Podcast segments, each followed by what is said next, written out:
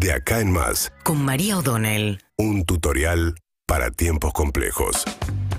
Bueno, Alberto Fernández, como les contábamos recién, trata por estos días de dar todo tipo de señales a los empresarios, al sector privado, enviando a sus ministros a la planta campana de Paolo Roca, del grupo Techint, por ejemplo, donde además eh, Claudio Moroni, el ministro de Trabajo, se hizo eco de uno de los principales demandas del sector empresario, que es que se termine con la prohibición de despidos y la doble indemnización que rige desde el inicio de la pandemia.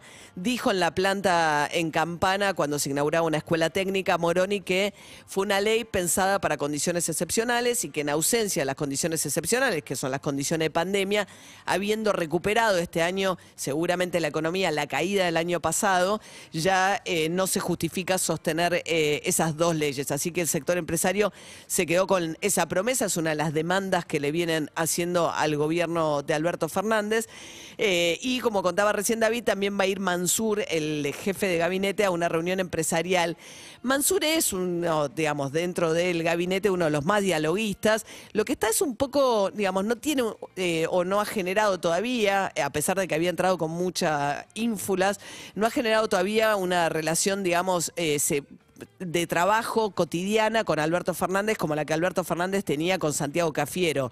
Si uno ve lo que pasó el domingo en las elecciones, el que estaba con eh, Alberto Fernández en Olivos preparando el discurso en el que Alberto Fernández anunció que en acuerdo con Cristina Fernández de Kirchner y en acuerdo con Massa iban a acelerar las negociaciones con el fondo para tratar de cerrar el lunes que viene, la primera semana de diciembre, perdón, el acuerdo con el fondo, ese día el que estaba en Olivos era Santiago Cafiero, no era Mansur.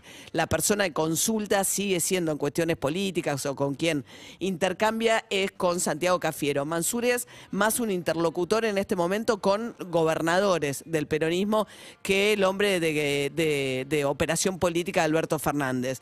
Alberto Fernández que sufrió un desplante en la residencia de Olivos por parte de Máximo Kirchner, cuando para agradecerle a los intendentes, eh, sobre todo el conurbano, que habían logrado su, aumentar el caudal de votos en las últimas elecciones, de manera tal que la diferencia entre las PASO y las elecciones generales se achicó bastante, en esa reunión Máximo no fue. Y, y el contraste es enorme porque ayer se da una reunión en La Plata con Axel Kisilov, con los mismos protagonistas, que son los intendentes, con la misma intención, que era agradecerle la remontada electoral, y ahí sí va Máximo Kirchner, que además es el presidente del Partido Justicialista. Los intendentes fueron ahí con una demanda que es casi lo que más les preocupa hoy, pero que las atraviesa indistintamente a los oficialistas y opositores en provincia de Buenos Aires. De 136 intendentes, hay más de 90 que no podrían ir a una reelección, porque este es un escenario nuevo. En la provincia de Buenos Aires, va, desde la época de Dualde hay reelecciones indefinidas para intendentes. Se podían presentar a elecciones cuantas veces querían. Por eso tenés intendentes con 20 años.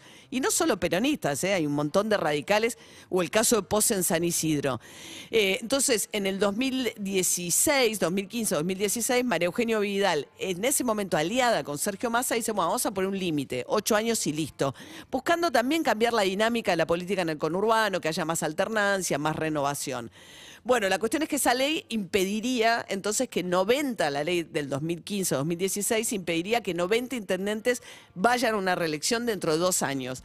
Algo que a la Cámpora le conviene, porque a la Cámpora en algunos distritos le cuesta mucho competir contra el peronismo tradicional. Entonces, la posibilidad de que una gran cantidad de los que hoy son intendentes eh, se vean obligados a no presentarse, a la Cámpora le viene bien. Sin embargo, Kisilov se comprometió a eh, avanzar en la legislatura con una reforma de esa ley que sería o volver al método de las reelecciones indefinidas, una pena, la verdad, o tratar de que no se cuente como primer mandato el mandato que estaban ejerciendo cuando se sancionó la ley, con lo cual podrían ir por un tercer mandato, por dos reelecciones en lugar de una. Una interpretación medio, este, un poco caprichosa, pero que los beneficia.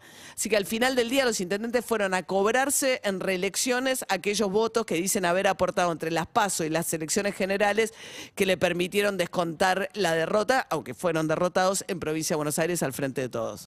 Seguimos en Instagram y Twitter. Arroba Urbana Play FM.